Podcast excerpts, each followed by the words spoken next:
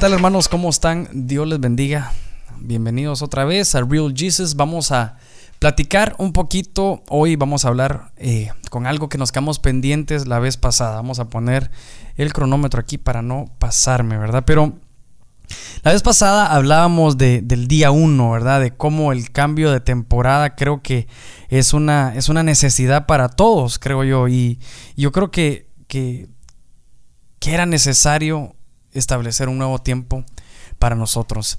Y, en uno de los, de los versos del día 1 habla de, de, que en el día 1 se repararon las puertas, dice, abrieron y repararon las puertas. Entonces yo, yo empecé a ver que lo primero es la puerta. ¿Verdad? Las puertas van de primero en toda restauración. Yo le decía, Señor, ¿por qué las puertas? Sé que es un lugar de entrada y un lugar de salida. Sé que es un cambio de dimensión, ¿verdad? Porque uno puede estar afuera y en el momento de, atravesar una puerta cambia eh, cómo te puedes sentir, eh, si hay frío o hay calor, eh, lo que estás viendo también. Entonces cambia todo y todo comienza en una puerta. Y, y por ejemplo, cuando, cuando vemos en la Biblia, eh, el porqué de la importancia de las puertas, por qué en ese verso se hablaba, eh, se hablaba de esto, por qué en ese verso se hablaba de, de reparar las puertas. Y empecé a buscar puertas, porteros y toda esta figura para que Dios me hablara y poder transmitir este mensaje en el momento que me tocara predicar. Y en Mateo 26, 69 al 75 nos habla de una historia pues que, que todos sabemos, cómo Pedro niega a Jesús. Y dice que Pedro estaba sentado afuera en el patio y se le acercó una criada diciendo, tú también estabas con Jesús el Galileo. Y dice, mas él negó delante de todos diciendo, no sé lo que dices. Y saliendo él a la puerta, aquí vemos la puerta, dice, em, le vio otra y le dijo eh, los que estaban ahí también. Eh, este estaba con Jesús el Nazareno, pero él lo negó y empezó con juramento, no conozco al hombre, y, se sabe la historia, ¿verdad? Dice un poco después, acercándose, eh, dijeron a Pedro, verdaderamente también tú eres de ellos, porque aún tu manera de hablar te descubre, es evidente que sos diferente, ¿verdad? Y entonces vemos cuando uno repara las puertas. ¿Por qué era importante y por qué es importante en figura para mí reparar las puertas? Porque esta puerta de Pedro confrontaba su identidad. Qué excelente esto. La reparación de las puertas es la reparación de tu identidad también con el Señor. La reparación de las puertas es vos me gusta mucho porque dice dice tu manera de hablar te descubre. Es decir, vos podés pensar o, tratar de actuar como alguien que no es siervo o discípulo del Señor. Pero la puerta hoy, esta tarde que te estás escuchando un poquito en Real Jesus es repara tu identidad. Si vos sos discípulo de Jesús. O usted, hermana, es seguidora de Jesús. La puerta, la reparación, la primera puerta que, yo vi aquí en la palabra es la reparación de nuestra identidad. Reparando esa puerta, no vamos a poder negar a Jesús. ¿Cuántas veces lo negamos con nuestra manera de hablar, manera de, vivir, manera de pensar, verdad? Hay tantas cosas que, siempre nos llega el pecado, ¿verdad? Nos alcanza, dice la palabra. Entonces, yo creo que, que una de las cosas es que, que tenemos que reparar la puerta, porque reparando la puerta reparamos nuestra identidad. Por ejemplo, en Primera Crónicas 9:27 habla también de, todos los porteros de la casa, ¿verdad? Y, y cómo, cómo, empieza a hablar de la genealogía, de los exiliados que, que están regresando. Pero dice, pasaban la noche alrededor de la casa de Dios porque la guardia estaba a su cargo. Y ellos estaban a cargo de abrirla cada mañana. Y algunos de ellos también, los que estaban a la puerta, dicen que estaban encargados de los utensilios del servicio y los contaban cuando entraban y cuando salían. Primero que todo, me gusta mucho que en el verso con el que iniciamos nos habla que había que abrir las puertas. ¿Verdad? Que, que, teníamos que abrir las puertas. Pero este verso nos va más allá porque dice que los encargados, los porteros, los que están a la puerta, las puertas que deben de ser reparadas, dice que, que se tenían que abrir cada mañana. No sé qué, qué proyecto Dios te ha dado para que lo evangelices, porque yo espero en Dios que este, este mensaje siempre sea dirigido a primogénitos, a, personas de que ya estamos queriendo influenciar a otra gente de influencia. Y dice que la abrían cada mañana y muchas veces nos podemos cansar de aquella persona que estamos llevando a Cristo. Tal vez de los peores casos que uno puede tener o los más difíciles son tus papás, tus hermanos, eh, tu esposo, tu esposa, tus hijos. Uf, para mí el peor. Pero cuando reparas la puerta es cuando sabes de que aunque no funcionó hoy, mañana te toca abrirlo otra vez. No funcionó la, toda la semana pasada, bueno, pero mañana nos toca volverla a abrir. Es decir, no vamos a cansarnos de seguir abriendo la puerta todos los días. Es decir, siempre. Hay muchachos que, me llaman y me dicen, Germán, estoy alejado de Dios, que, que no sé qué hacer. Yo le digo, brother, hoy es un buen día para que vayas a la iglesia. Siempre es un buen día para volver a abrir la puerta. Siempre es un buen día para volver al Señor. Siempre. Hoy, si me están escuchando ahí en la radio o el podcast lo están escuchando, o, el mensaje este en audio, reparar la puerta significa abrirla todos los días. Tal vez nos habíamos cansado del proyecto que Dios te dio, pero si Dios te puso en tu corazón a esa persona es porque la ibas a influenciar. Y lo hermoso de esto es que dice la palabra del Señor, cuando va no regresa vacía. La semilla la dejaste. No te canses. Seguí abriendo la puerta. Lo que te corresponde es abrirla cada mañana. Y dice también que que ellos mismos estaban encargados de los utensilios del servicio y los contaban cuando entraban y cuando los sacaban. Aquí todavía refuerza un poquito más la idea. Porque ¿cuántos? Todos somos instrumentos de Dios, todos somos utensilios del servicio. ¿Cuántos utensilios se han ido a la iglesia? Y nosotros vimos, tal vez como dice aquí, contaban, los contamos cuando salieron, pero no cuando volvieron. Dice, cuándo los entraban y cuándo los sacaban. Es decir, que había un inventario de los utensilios del servicio. Estamos en áreas y cuando alguien se aleja, estamos humanizamos tanto las cosas de Dios que en vez de decir, no hombre, yo tengo un inventario de hermanos en Cristo que, han, que estuvieron y ya no están, y los juzgamos. Aquel está en el mundial, aquel está allá, ese man anda más perdido. ¿Acaso no sos portero? ¿Acaso no sos una puerta que debe renovarse, que debe repararse? En la puerta, en la puerta comienza todo. Entonces yo creo que necesitamos volver a traer el, la lista de utensilios que salieron y que no han vuelto. E ir por ellos. Dice que estaban encargados. Ese era su cargo, esa era su comisión contar cuántos entraban y cuántos los sacaban. Esto nos confronta siempre, y esto es lo hermoso de la palabra de Dios, que te confronta, ¿verdad? Entonces, la reparación de las puertas y, por qué en la puerta comienza todo, porque aprendimos un poquito de la identidad, que te confronta tu identidad. También aprendimos un poquito también de que tenemos que abrirla, no tenemos que cansarnos de llevar la palabra, el mensaje, aunque tal vez nos, no, no nos haya salido, no haya habido fruto visible para los ojos humanos, hay que volverla a abrir cada mañana y también revisar nuestro inventario de qué instrumento salió y no ha regresado. Dice también en Marcos 13:12, por ejemplo, vamos a, buscarlo aquí con ustedes, y dice en Marcos, en Marcos 13:12, eh, nos habla también eh, de, otras puertas. Y, y, dice, y dice aquí en Marcos 13:12, aquí lo tengo, Marcos 13, 13, 32 dice aquí, 13, 12, no sé por qué dije 13, 13, 12. Pero dice, pero aquel día o aquella noche nadie sabe, ni siquiera los ángeles en el cielo, ni el Hijo del Hombre. Pero, pero no recuerdo el, verso quizás correcto, porque nos hablaba también de, de, los que se habían ido, de los que se habían ido.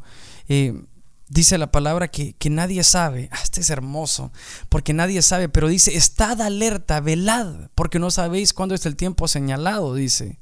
Es como un hombre que se fue de viaje y al salir de su casa dejó a sus siervos encargados, asignándole a cada uno su tarea, y ordenó al portero, dice, que estuviera alerta. Por tanto, velad, porque no sabéis cuándo regresa el hombre que se fue de viaje. Ay, no, hombre, esto no puede ser tan exagerado.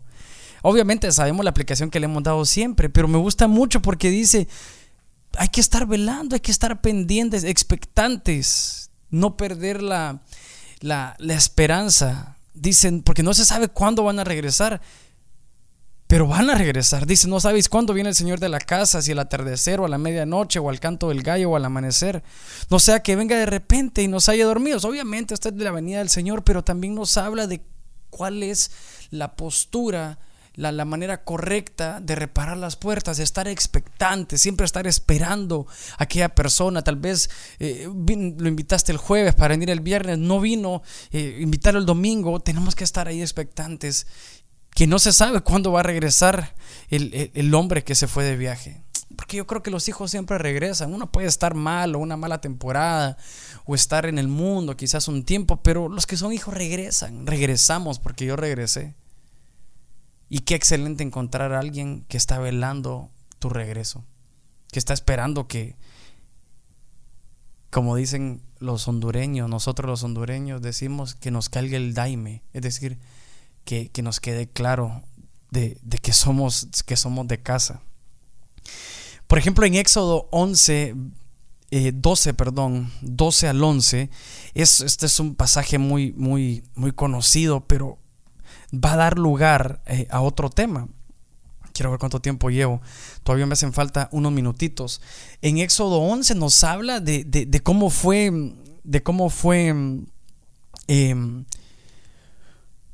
cómo fueron las puertas marcadas, ¿verdad? En la Pascua, dice, por, por la sangre del cordero. Y tal vez esto lo voy a dejar al final, porque las puertas fueron reparadas en lo espiritual, en ese verso. Pero, por ejemplo, en Ruth 4.1, si nos vamos a Ruth 4.1, nos habla también de unas puertas. Y dice, y vos subió a la puerta y ahí se sentó. Y aquí que el pariente más cercano de quien vos había hablado iba pasando y él le dijo, eh, tú, ven acá, fulano, dicen otras versiones. Y acuérdense que este fulano no, no había querido redimir. Pero el lugar dice que fue a la puerta y ahí se sentó y se sentó y vos tomó diez hombres, tomó testigos, se sentaron y entonces le dijo al pariente, mira, Noemí, que volvió a la tierra de Moab, tiene que vender la parte de la tierra que pertenecía a nuestro hermano, Elimelech. Entonces dice, compre presencia a los que están aquí sentados y en presencia de los ancianos de mi pueblo si la vas a redimir. Y si no, dime para que yo lo sepa, porque no hay parte de ti que la redime y yo después de ti. Entonces dice, y él le dijo, la redimiré. Ok, dice. El día que compres el campo de manos de Noemí, debes adquirir también a Ruth la moabita, la viuda del difunto. Y entonces el, fulano responde, no puedo redimirla, redimirla para mí mismo, no sea que perjudique mi heredad. Y entonces eh, eh, empieza a hablar aquí en Ruth que la puerta es un lugar de redención. Aquí nos habla del amor de Dios. Cuando reparamos la puerta nos damos cuenta que que cuando nadie quiso, porque dice que el fulano no quiso redimir a Ruth, ¿verdad? Y, recordemos la historia de Ruth, era una mujer, era una mujer moabita, era viuda, y ella necesitaba a alguien que la redimiera, es decir, que nosotros no fuimos la primera opción y nadie nos quería dar la oportunidad. Y esto lo podemos ver primeramente entendiéndolo para nosotros, de Dios pero también para nosotros, para con nuestros hermanos. Tenemos que tener un corazón como el que Dios tuvo con nosotros, de poder redimir a aquel que nadie quiere en las áreas. En todas las iglesias tenemos así gente problema, ¿verdad? Que, que nadie las quiere. ¿Y qué si en tu área y bajo tu, bajo tu pastoreo o bajo tu, tu logística o bajo la unción que Dios te ha dado, esa persona que nadie quiere, logra el Señor redimirla? Y vos vas a ser el que vaya a arrebatar esa corona. Porque dice que, que, que le dicen, y el pariente más cercano le dijo, cómprala para ti, se quitó la sandalia. Entonces vos dijo a los ancianos, ustedes van a ser testigos. Hoy que he comprado de la mano de Noemí todo lo que pertenecía a Elimelech. Y entonces ahí empieza a hablar y dice, y ha adquirido a Ruth la Moabita, la viuda de, de, Malón, para que sea mi mujer a fin de preservar del difunto su heredad. Es decir, que, que Dios nos redime y la puerta es un lugar, es un lugar de, de, de eso, de, redimir al que nadie quiere redimir. Y yo creo que todos nosotros fuimos personas que nadie quería redimir, nadie quería darle la oportunidad y Dios nos mostró esa mano bueno, cuando nadie te quería, incluso Israel fue la primera opción, pero después nosotros los gentiles fuimos redimidos por su mano. Pero ¿cuál era el lugar? Dice que a la puerta, en el verso en el verso 1, y vos subió a la puerta y ahí se sentó. Yo creo que reparar la puerta donde fuimos redimidos nosotros y ahora donde nos toca redimir a los demás es sumamente necesario. Quiero tocar el último, ¿verdad? Y les había dicho en Éxodo 12, 11, ¿verdad? Que nos habla de, de cómo el Señor, cómo el Señor eh, utiliza un, una especie de, de, de sustancia, de sangre del cordero, para, para que algo sea preservado. Y entonces dice que eh, en Éxodo 12, tal vez Ahí lo, vemos en Éxodo 12, 11. Nos habla cómo el Señor, de esta manera, están hablando un poquito acerca de toda la Pascua.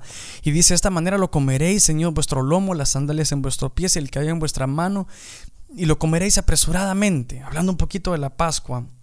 Y dicen que la instrucción había sido dice que no comeréis nada leudado, y, pero una de las instrucciones de, la puerta es en el verso 22 y dice, tomaráis un manojo de hisopo y lo mojaréis en la sangre que está en la vasija y lo pondrás eh, esa sangre en la vasija el dintel y los dos postes de la puerta. Es decir, vas a marcar las puertas y el dintel. Y dice, y nadie va a salir esa mañana, pero el ataque venía para los primogénitos. Quizás esto va a dar lugar a otro tema que, me ha fascinado todo este año, que es la primogenitura. Pero es necesario, eh, vamos a tocar una que otra cosita del primogénito, tal vez así por encima, pero hay un ataque. ¿Qué golpe tan duro fue para el faraón? Que fue lo que no pudo soportar. Después de todas las plagas, no podía soportar perder a los primogénitos porque recordemos de que parte de las instrucciones que tenía el pueblo, eh, eh, este pueblo que tenía al, al, pueblo de Israel sometido era maten a los primogénitos. Dice que cuando las parteras llegaban, dice es que las hebreas, antes que nosotros lleguemos, ya tuvieron a los bebés. Y, pero el ataque era para, para, los primogénitos, porque dice que los primogénitos son aquellos que continúan el pacto. Aquellos que tienen la doble porción, aquellos que se quieren dar eh, aquellos que se quieren hacer cargo, aquellos que son los primeros en todo, los que se paran en la brecha, los que dicen aquí estoy, yo voy a morir por mi pueblo, y eso lo vamos a ver más adelante, pero parte de la reparación de las puertas, parte de, de todo en las puertas es saber que es necesario preservar a los primogénitos. Al enemigo le conviene para tener un pueblo sometido que no haya primogénitos dentro de una iglesia. Al enemigo le conviene que no haya primogénitos dentro de una casa. Germán, pero el primogénito eh, es el primero que nace. No, obviamente en lo literal sí, pero en figura dice la palabra que ahora somos una congregación de primogénitos. Es decir, que la primogenitura es una opción, es una decisión espiritual. Es aquel que decide por su casa. Dice que la primogenitura se podía, se podía perder, así como ustedes saben de Jacob y Esaú, se podía, se podía menospreciar. Parte de la reparación de las puertas parte de, comenzar, de que todo comienza en la puerta, es la preservación de los primogénitos. Y esto va a ser el tema eh, en los siguientes mensajes de los primogénitos. Voy a tal vez hacer dos partes para, para poder saborear un poquito los primogénitos, porque es excelente la importancia espiritual de una congregación que tenga primogénitos de una casa que tenga primogénitos, de un pueblo que preserve a sus primogénitos.